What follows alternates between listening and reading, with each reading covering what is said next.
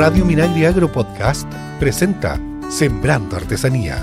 Hola, bienvenidas y bienvenidos. Somos Sonia Rivas y Saúl Pérez en los micrófonos y Cristian Blauber, como siempre, en los controles. Y esto es Sembrando Artesanía. Hola Saúl, ¿cómo estás? Hola Sonia, súper bien. ¿Y tú? Bien, aquí estamos, pues saliendo ya de la expo. Sí, saliendo de la expo. Chuta, ya avanzado harto el año, ya contento, nos fue muy bien, los artesanos les fue muy bien en las ventas. Y quedaron muy contentos. Sí, así es. Hoy día tenemos un programa muy interesante, pero antes que nada saludar a todos los artesanos y artesanas que nos, que nos escuchan de todos los territorios de nuestro país. Hoy día vamos a conversar de varios temas. Queremos profundizar respecto a la música, a la lutería. Tenemos muy buenos invitados. Y mm, por ahí me comentabas tú, eh, Sonia, que la lutería también se, se llamaba laudería. Laudería. Laudería. ¿Cómo era eso? Es que eso, o sea, se le llama en algunas partes, en- no lutería, en- hay más, hay zonas más rurales que se le llama laudería y en el fondo consiste en fabricar o ajustar o reparar instrumentos musicales de cuerda. Qué, qué bien. Eso es, pero acá eh, no vamos a hablar de la cuerda, vamos a hablar con, tenemos dos ¿Tú grandes... siempre andas en las cuerdas? No, no, no, momento, Momento. estoy bien paradita en el suelo. Ah, qué bueno. y tenemos a dos grandes invitados, mm, don Sergio García Fariña, quien es artesano y que desde 1975, junto a su socio Marco Antonio Donoso, está haciendo un rescate de la ocarina. Qué interesante. También tenemos una invitada estrella que es Mercedes Montalva. Eh, ella es coordinadora nacional de la artesanía del Ministerio de las Culturas, las Artes y el Patrimonio, comuni- comunicadora estratégica, que nos acompaña también junto a don Sergio. Sí, y contar también eh, que don Sergio, luego que terminó su estudio de diseño industrial en la Universidad de Valparaíso, eh, le interesó entrar a este mundo de los instrumentos musicales e ir al rescate de la ocarina. Fíjate esto que se estaba perdiendo. ¿Te acuerdas que hace un- muchos meses atrás conversamos este tema? Se había estado perdiendo y él recibió un premio de excelencia de la UNESCO para los productos artesanales del Mercosur en el año 2008 por su ocarina Quirquincho. Esa misma ocarina, esta pieza también es sello de excelencia a la artesanía nacional.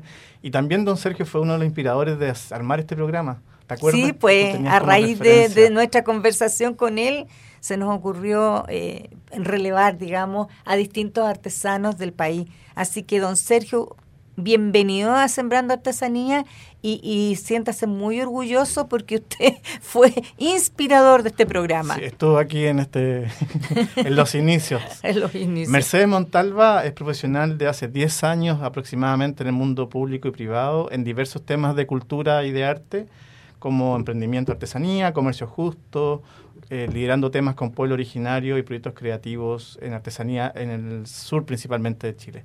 Bienvenidos, bienvenidas a Sembrando Artesanía. Muchas gracias Saúl, muchas gracias Sonia. Estoy muy contenta de estar acá, más con don Sergio, que, que es el tremendo invitado. Sí, tremendo invitado que tenemos hoy día. Imagínate lo que fue. Todavía estoy impactada con lo que me contó eh, en esa ocasión, don Sergio, que usted empezó a ver esto y empezó a hacer estas ocarinas en, en greda, ¿no? En, eh, en eh, arcilla. Arcilla. ¿Cómo está don Sergio? Así, estamos muy bien, muchas gracias por la invitación. Es un placer muy grande para nosotros poder eh, contar algo de nuestra historia, en fin, porque es muy motivante, además.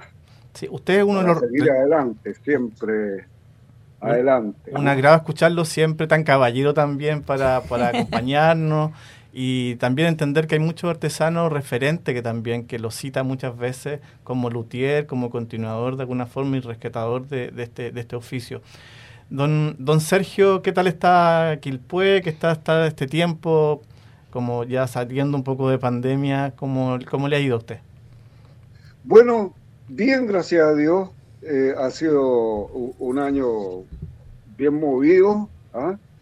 porque eh, ustedes sabrán que tuvimos un incendio nosotros y tuvimos que construir el taller nuevamente. ¿ah?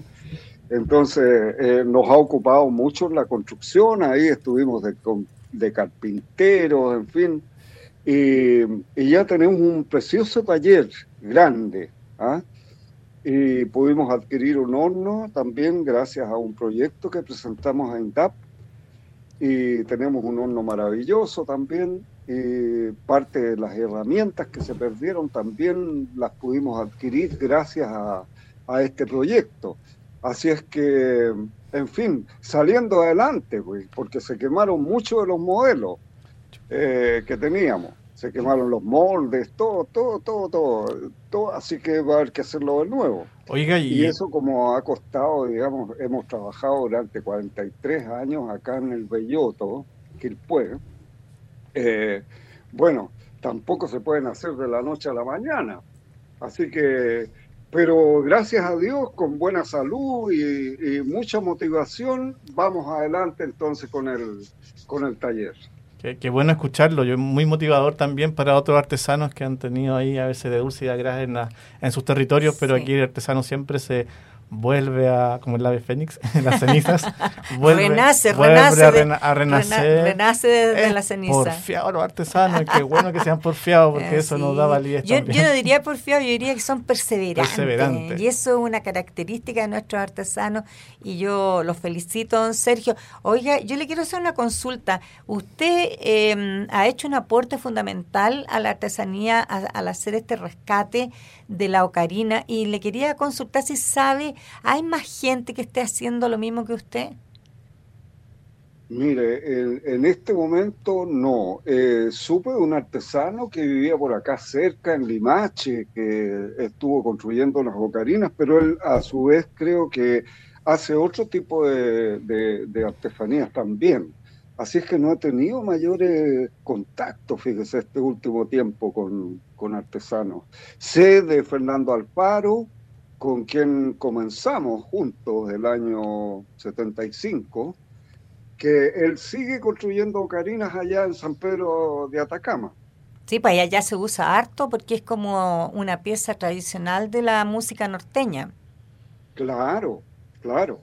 Así que de él he sabido que sigue construyendo ocarinas, por lo menos. Qué interesante porque... Ah, y hay otro, hay, hay otro muchacho que eh, es un intérprete de ocarina, eh, está acá en Piña, Stefan Christiansen, que ha hecho ya hasta el momento dos eh, festivales latinoamericanos de ocarina.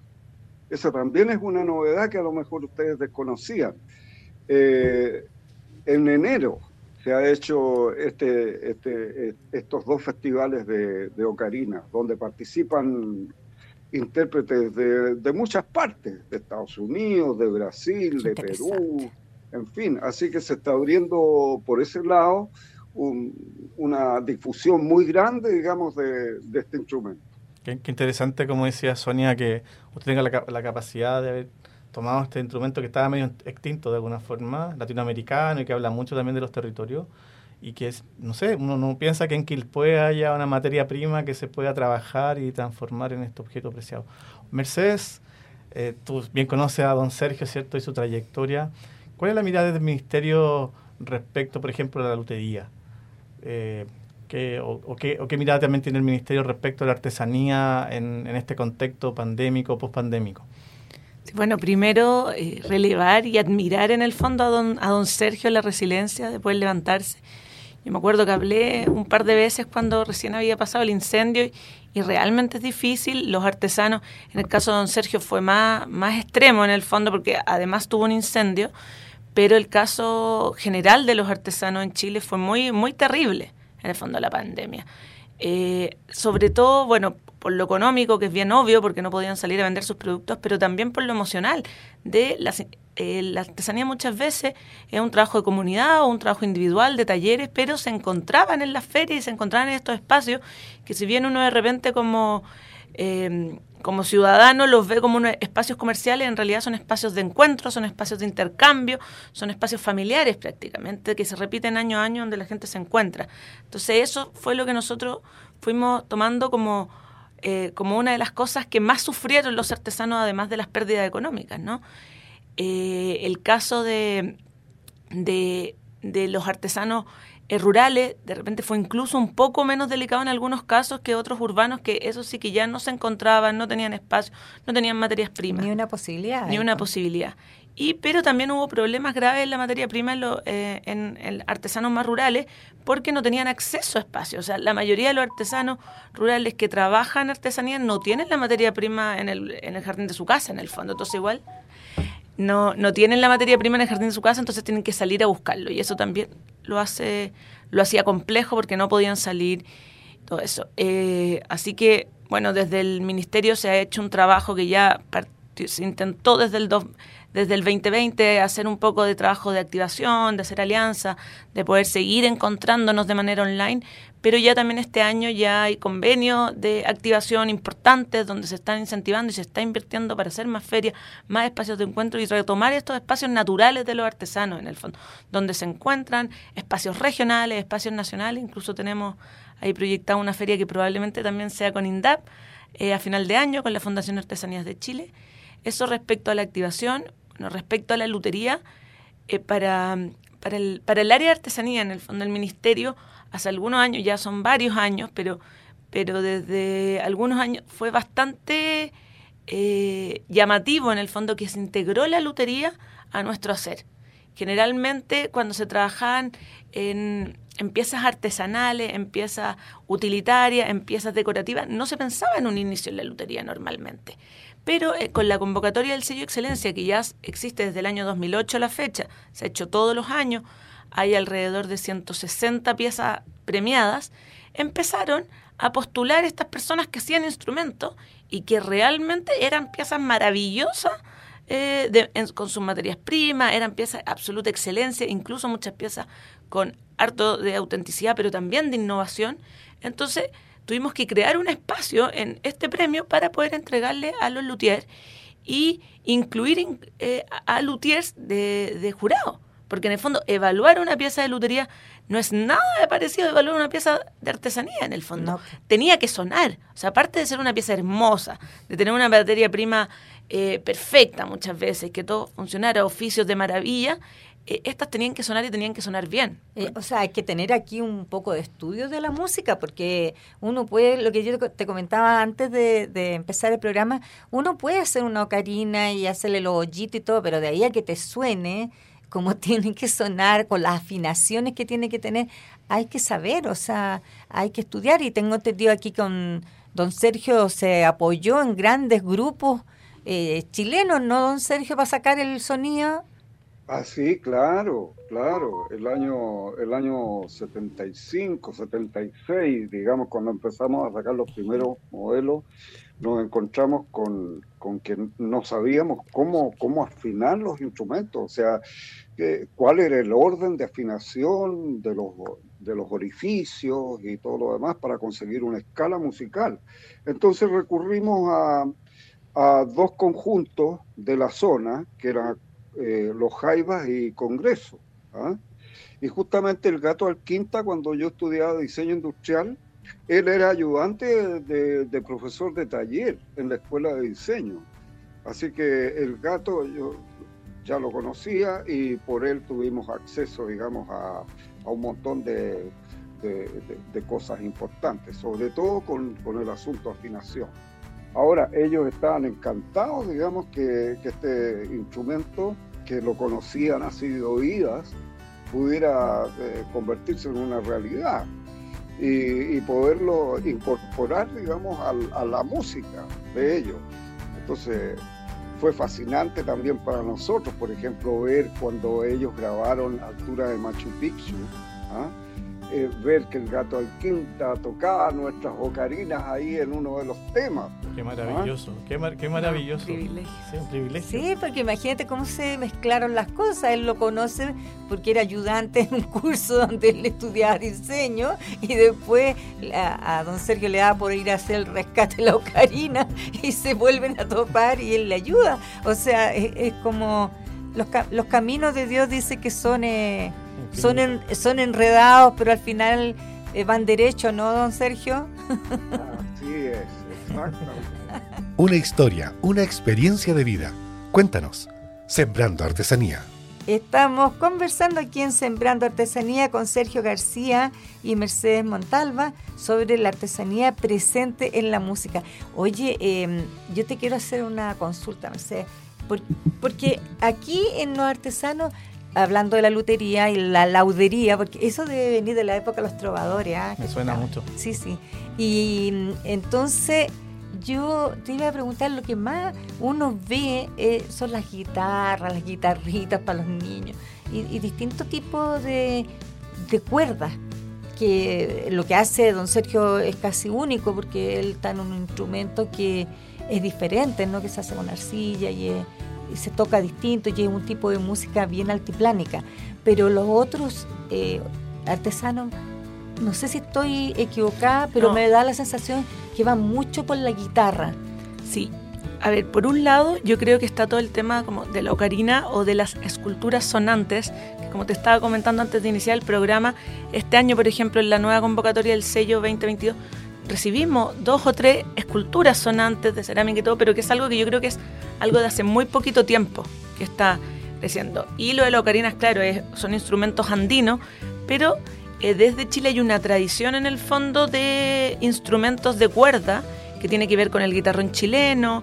Nosotros tuvimos un premio de sello excelencia muy bonito que era la guitarrona chilena. Entonces era un guitarrón también con esta cantidad de cuerdas que no recuerdo, pero son como 18. ¿Y por qué guitarrona y no guitarrón? Porque era más pequeña, más liviana y un, y, un entonces porque el guitarrón chileno es un tremendo instrumento que pesa mucho, entonces que era muy difícil para las mujeres tocarlo. Hay mujeres que lo tocan, pero son las menos.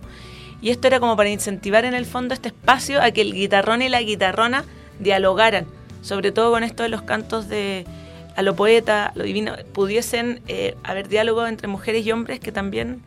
Eh, entonces, esa era la innovación, porque acordamos que el sello de excelencia, además de ser eh, un premio a la excelencia de la artesanía, que se le entrega al objeto, también es, tiene que tener algún grado de innovación. Entonces, ellos en esta innovación hicieron la, la, guitarrona chilena.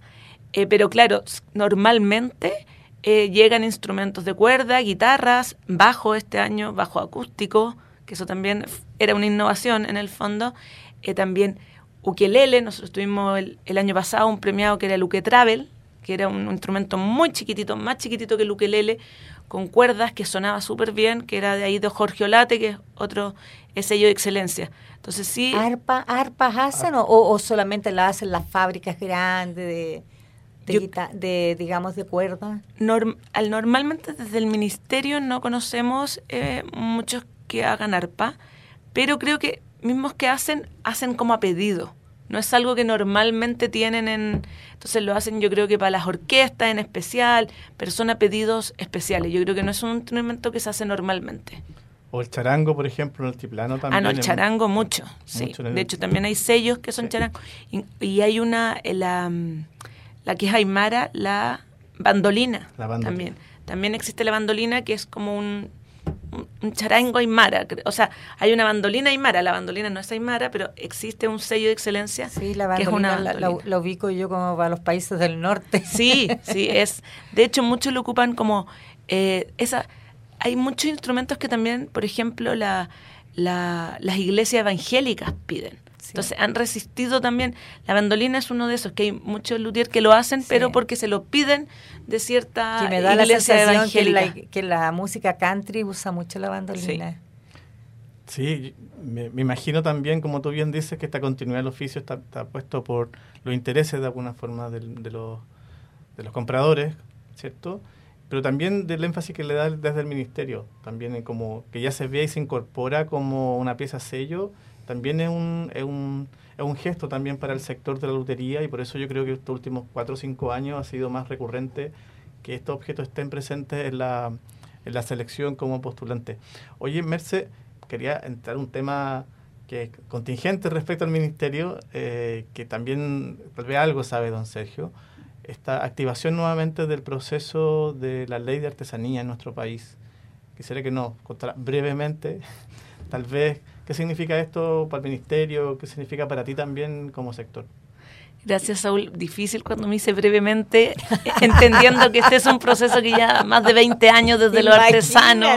Y lo tienes que resumir. Brevemente, pero... Más de 15 años desde el ministerio eh, levantándolo. Las pretensiones de Saúl. Soy muy ¿ah? recuerdo en ahí en una reunión con algunos asesores de la ministra donde un artesano pregunta la edad y dice, bueno, yo llevo más de la edad que tienen ustedes peleando por esta ley. Imagínate. Fue súper eh, emocionante en el fondo porque tiene que ver con eso. Eh, bueno, aquí hay buenas noticias eh, porque a principio de, de año, en el fondo, cuando, se, cuando esta nueva administración asume, eh, la ministra, una de las prioridades, pero que la dijo, creo que fue al mes de asumida, una de sus prioridades fue levantar y presentar la ley de artesanía, que eso es, muy valioso porque en el fondo han existido compromisos de otros ministros, creo que de dos anteriores, pero no ha sido el inicio de su administración y no ha sido con tal de con un, con un itinerario, con una carta gan- clara de cuáles son las fechas donde la ministra busca presentar este proyecto en noviembre.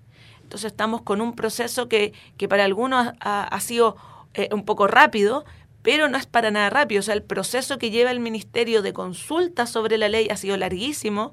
Eh, yo recuerdo muy bien desde el 2013 que se están reuniendo los sectores, reuniendo en mesa, reuniendo también eh, las organizaciones en cada región por esta ley, al alero del ministerio y no al alero del ministerio, porque finalmente esta ha sido una ley impulsada, solicitada y demandada por el sector, donde el ministerio ha ido acompañando el proceso eh, y eh, de- el 2016 se crea un, un documento que es las ideas matrices, que era, se supone que la base para presentar un proyecto. Eso que ahí llega una nueva administración, eh, no, no, no continúa, y este año se retoma ese mismo documento, no se parte de cero, en el fondo hay una historia que nadie eh, desconoce, pero luego se ponen al común para acordar. Finalmente, del 2017 a la fecha han habido cambios, existe una pandemia, eh, los problemas de fondo siguen siendo los mismos, muchos se han agudizado, eh, y se hizo una consulta online que duró alrededor de un, un mes y una semana, que estuvo para recibir. Sabemos que artesanas y artesanas, muchos no tienen conexión, eh, muchos eh, son de, de edad más avanzada que les cuesta también el tema de, de la conexión, por lo tanto también se están haciendo encuentros eh, regionales presenciales. Entonces, viene muy bien esta pregunta ahora porque se están lanzando los primeros encuentros presenciales que van a ser el 27 de septiembre en la región de Atacama, en el Archivo Nacional, el 27 de septiembre, si hay artesanos de allá de la región de Atacama que están escuchando o alrededores, para que puedan asis- asistir eh, durante la mañana, y va a ser en Aysén, en Coyhaique, en el Centro Cultural, también el mismo 27.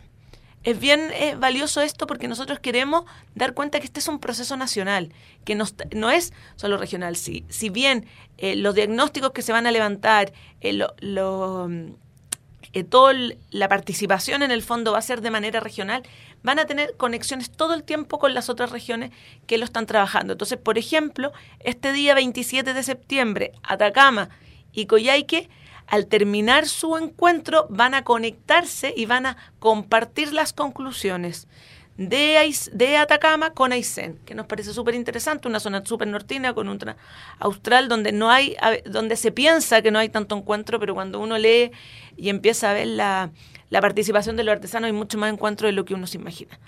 Qué interesante los- estos dos territorios que a veces uno piensa que no hay tanto artesano, ¿cierto? O tradicional, pero sí a lo mejor hay un, un sentir de los oficios de por- volver a, a retomarlos.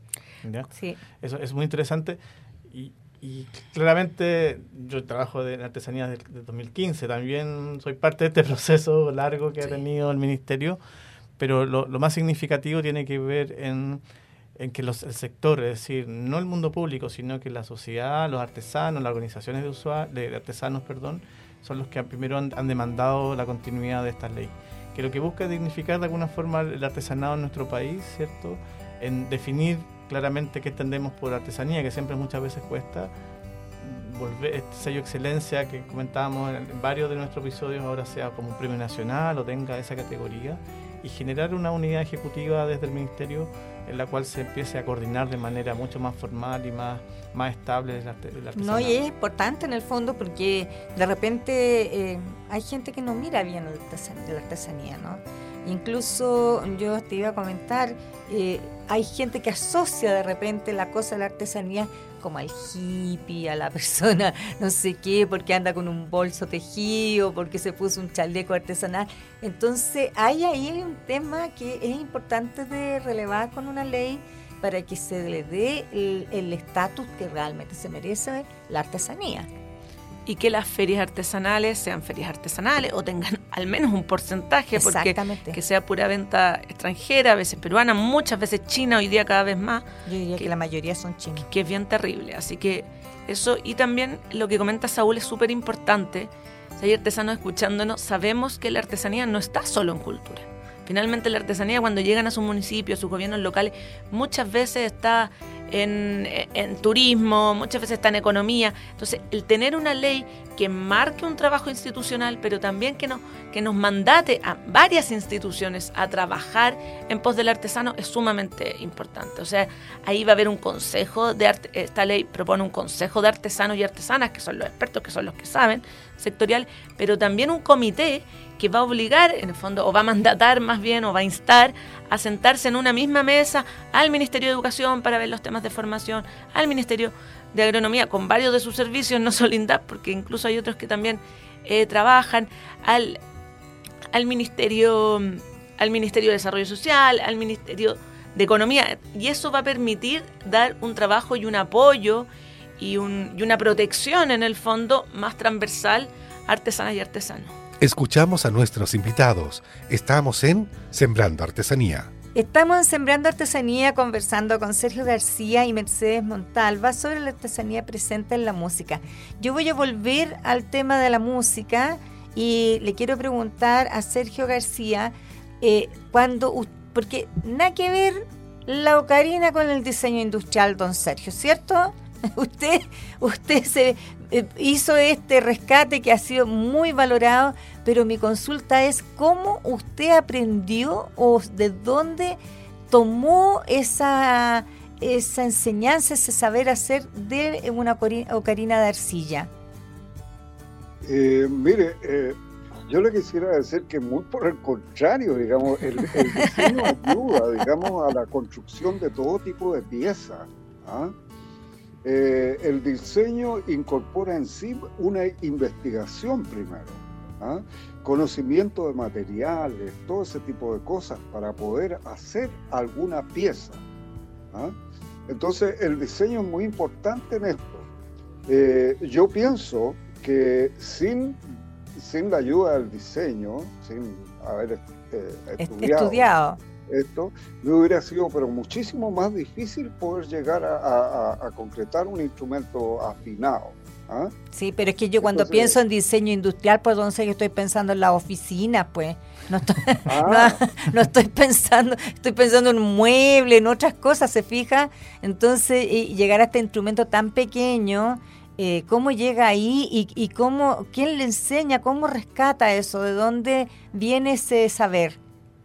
A ver, mire, eh, eh, en fin, se juntaron muchas cosas, como decía Mercedes, por ejemplo, que los caminos de Dios, en fin, eh, son extraños, pero, pero son increíbles. Mire, resulta que yo el año 73 viajé a, Ecuador, porque estaban suspendidas, digamos, todas las clases, estaban tomadas las escuelas en ese tiempo. ¿ah? Entonces, ¿qué dije yo? Lo mejor que puedo hacer es ir a Ecuador, ya había ido yo el año 69, eh, y dije yo, allá voy a ir a trabajar para poder aportar con mi casa. ¿ah? Y en ese viaje me regalaron una ocarina, precisamente.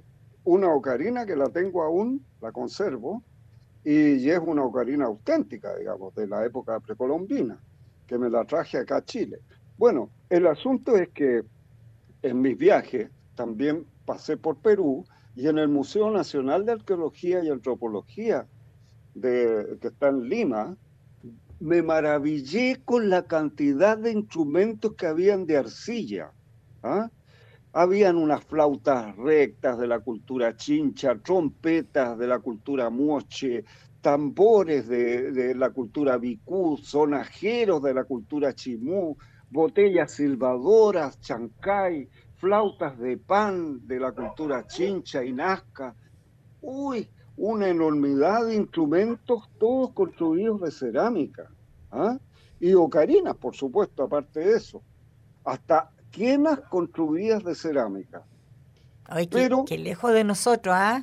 Sí, yo, yo, Yo, me, yo me anduve volando con lo que usted contaba. Sí, es que, eh, sí, es que, es que era una maravilla lo que está contando porque está tan lejos de lo que nosotros tenemos, ¿no? Eh, tenemos, sí, hay cosas en, en, arcilla, pero no toda esa maravilla de rescate de, de distintas culturas que hubo precolombina en el fondo de nuestro país. Entonces es maravilloso lo que usted pudo ver ahí. Sí, hay, eh, sin ir más lejos, por ejemplo, eh, nosotros hace algunos años atrás eh, queríamos construir una flauta de la cultura zenú, que esto se da por allá por el Caribe, en Colombia. ¿ah?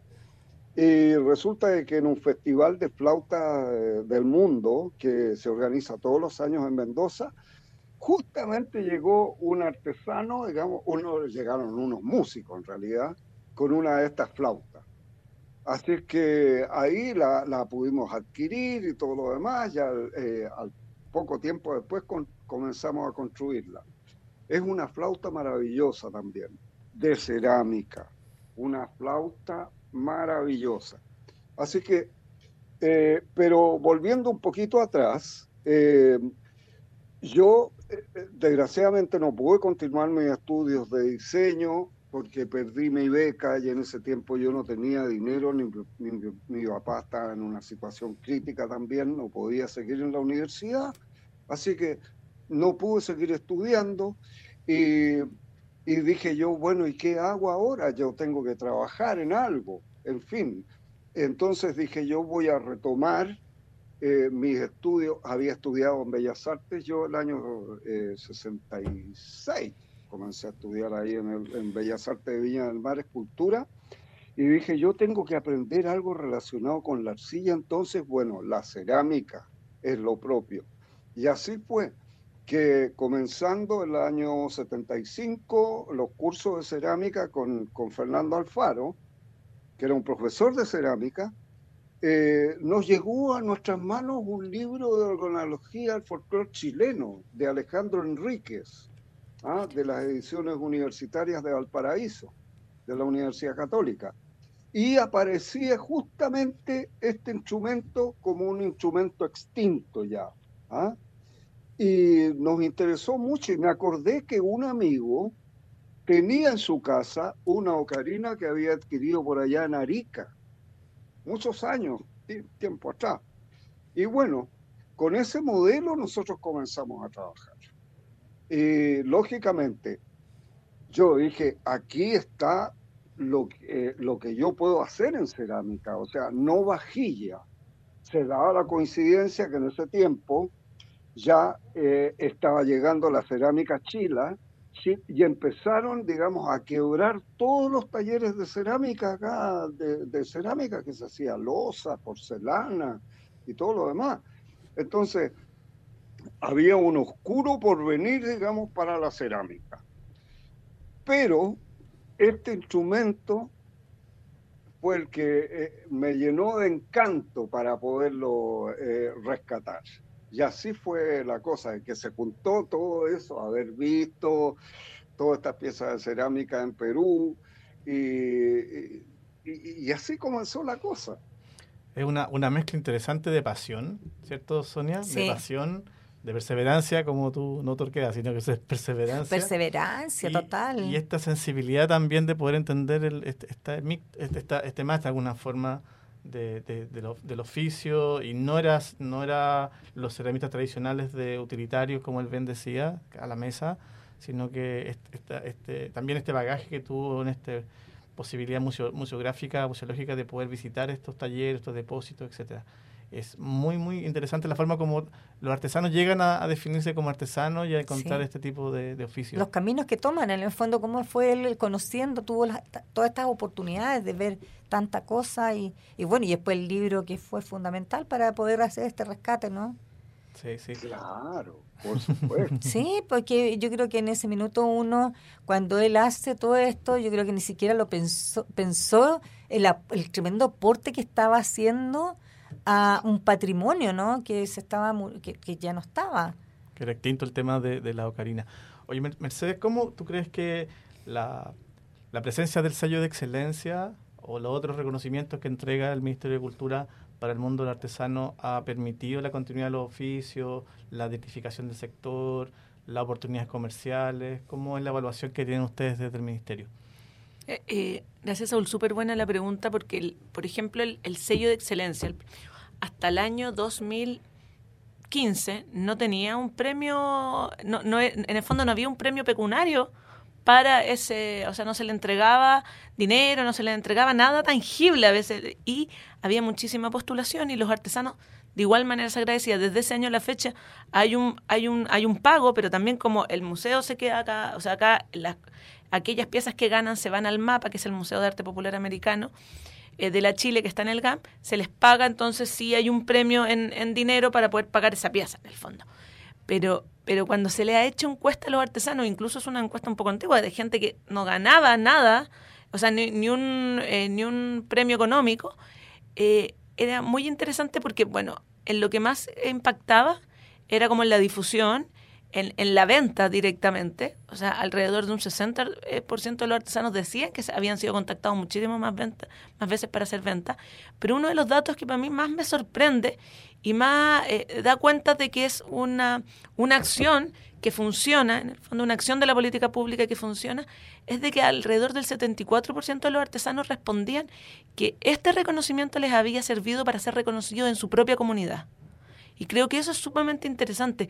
Finalmente, además de ser un reconocimiento, que los, porque parte del premio es también tener un certificado de Chile Artesanía, pero también difundirlo tanto nacional como internacional. Entonces, es poder eh, llevarlo a instancias internacionales donde se puedan comercializar sus piezas muy eh, a la medida de lo que cada cultor necesita, porque es muy distinto eh, cultores más tradicionales que menos tradicionales, orfebres que ceramistas, en el fondo, pero se hace un trabajo de internacionalización y también de circulación nacional de obra a la medida de, de, de, cada, de cada pieza, en el fondo, pero me llama mucho la atención que para estos artesanos el tener un reconocimiento también hacía que desde su propio gobierno local, desde su propia municipalidad o incluso desde sus propios pares vecinos, era también reconocido.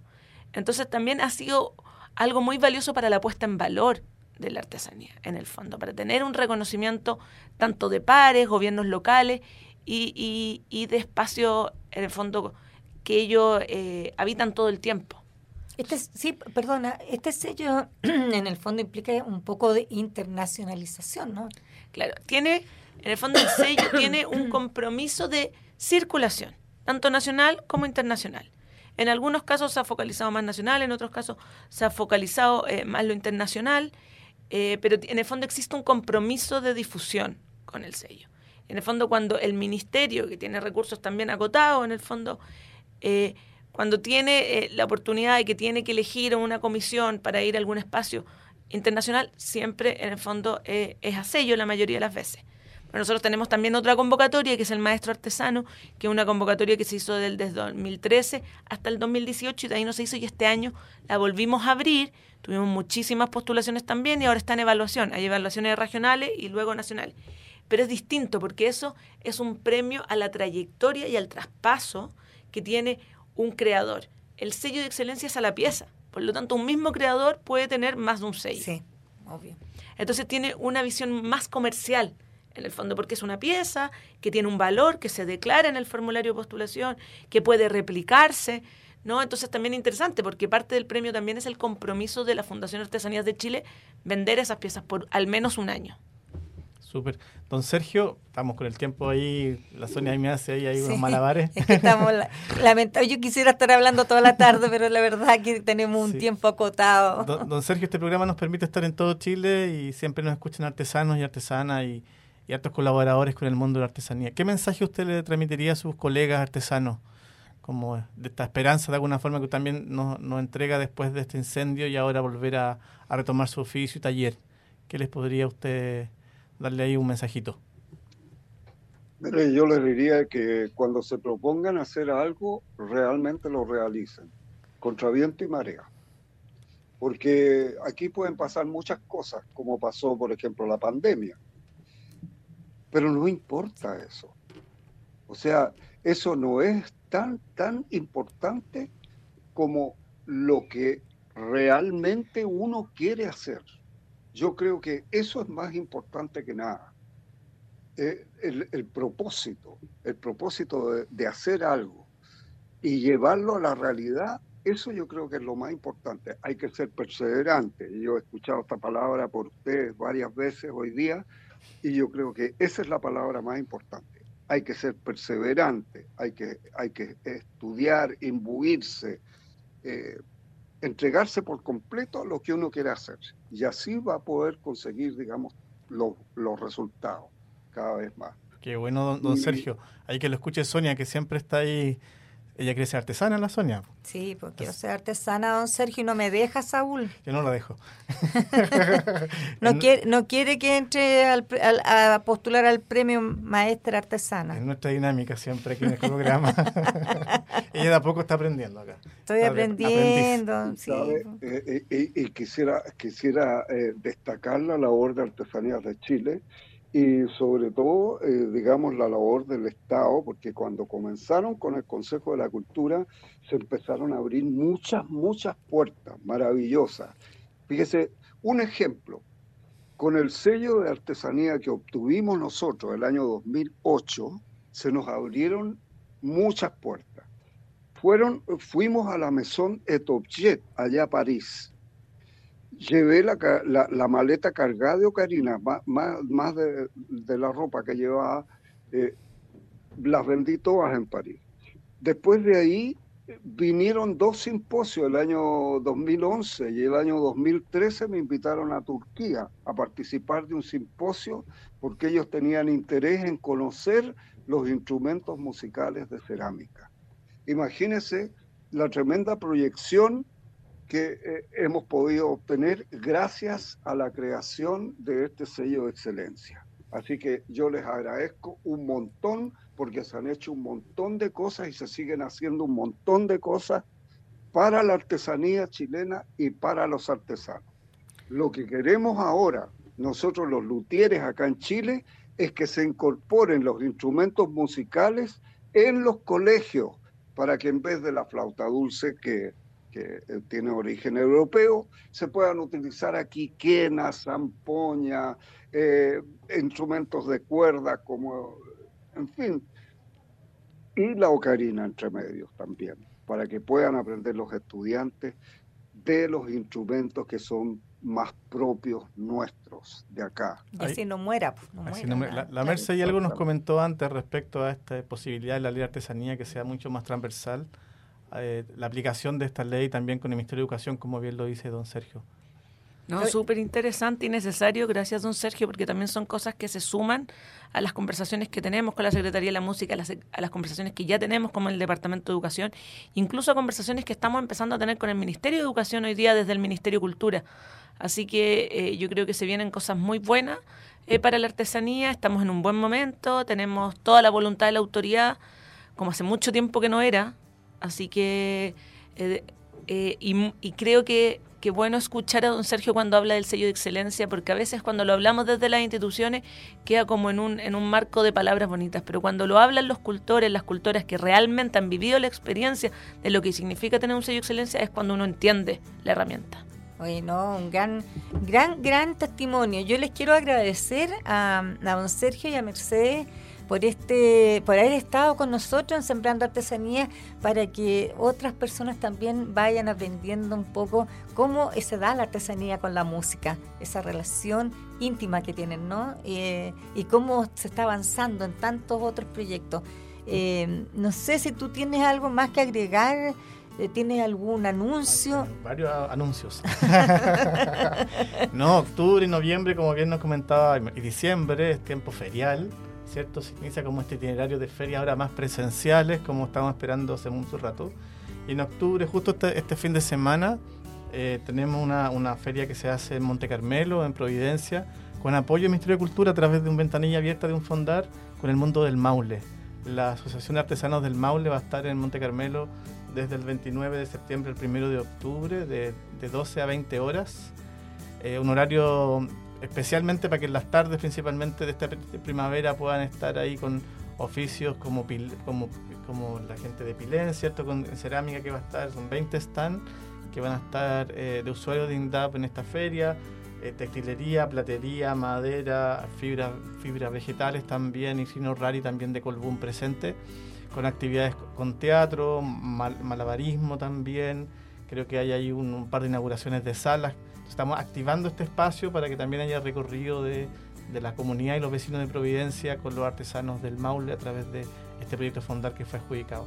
Uy, qué entretenido. Me dieron ganas Súper entretenido. Todo Maule va a estar presente en Santiago durante esos dos días. Así que eh, solamente encaminarse ahí, tomar el metro y bajarse a la estación Salvador y caminar hacia el norte, atravesar el puente. Así es.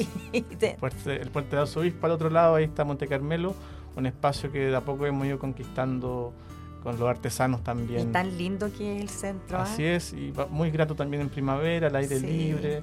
Ahí estamos viendo algunos food trucks también para que uno también permanezca un rato. Y lo más bonito que tiene es esa arquitectura tan colonial de adentro. A mí me encanta el, Monte Carmelo, lo encuentro precioso. Qué bueno. Eh, los dejamos invitados a que nos sigan en nuestras redes sociales, ingresen a nuestra página web www.indap.gov.cl y eh, estamos en Spotify y también estamos en Apple Podcast, donde pueden eh, escuchar este y otros capítulos anteriores de artesanía por si se entusiasma. Así que nos vamos, cuídense mucho porque la pandemia no ha terminado, así que a cuidarse. Chao, chao. Chao, chao. Chao.